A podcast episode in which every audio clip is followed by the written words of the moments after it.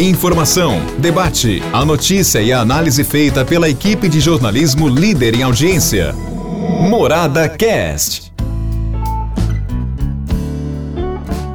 Olá, meus amigos, estamos aqui, viu, com o primeiro podcast do ano. O primeiro de muitos que virão por aí. A gente agradece muito, viu, a sua audiência e vamos em frente porque antes do assunto editorial de hoje, para abrirmos a semana, abrirmos o mês e, na verdade, abrirmos a década, né? Eu gostaria de deixar um recado para você. Você pode todos os dias eu acompanhar o grande jornal da Morada comigo e com a minha equipe ao vivo, através com as imagens, viu? No Facebook, no portal Morada ou então pela Morada FM. E fique por dentro das notícias da cidade e da região. Jornal da Morada, jornalismo de credibilidade, a maior audiência jornalística da região central do estado de São Paulo. Que beleza, hein? Agora vamos aos assuntos, ou pelo menos ao assunto editorial. A verdade é que estamos aí, viu, dentro de uma expectativa muito grande, porque daqui a pouquinho sai é, aprovação da Coronavac, a vacina desenvolvida pelo Butantan em associação com um grupo chinês, com um laboratório chinês.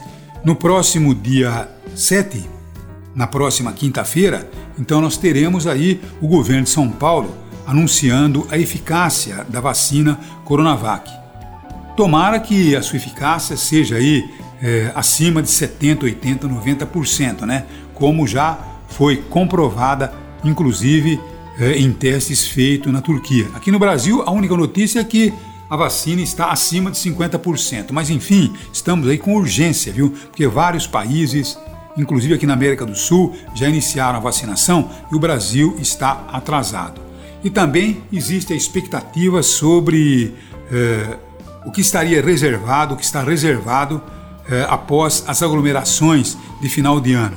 Até o dia 15 agora de janeiro, nós poderemos ter o resultado dessas aglomerações. Segundo os especialistas, segundo os cientistas, é aí que nós vamos ver como que eh, se deram as contaminações com tantas aglomerações. Então, estamos aí na expectativa daquilo que vai acontecer. Mas não poderíamos deixar de ter aqui a nossa visão crítica, em função daqueles que fizeram a aglomeração, daqueles que estimularam a aglomeração.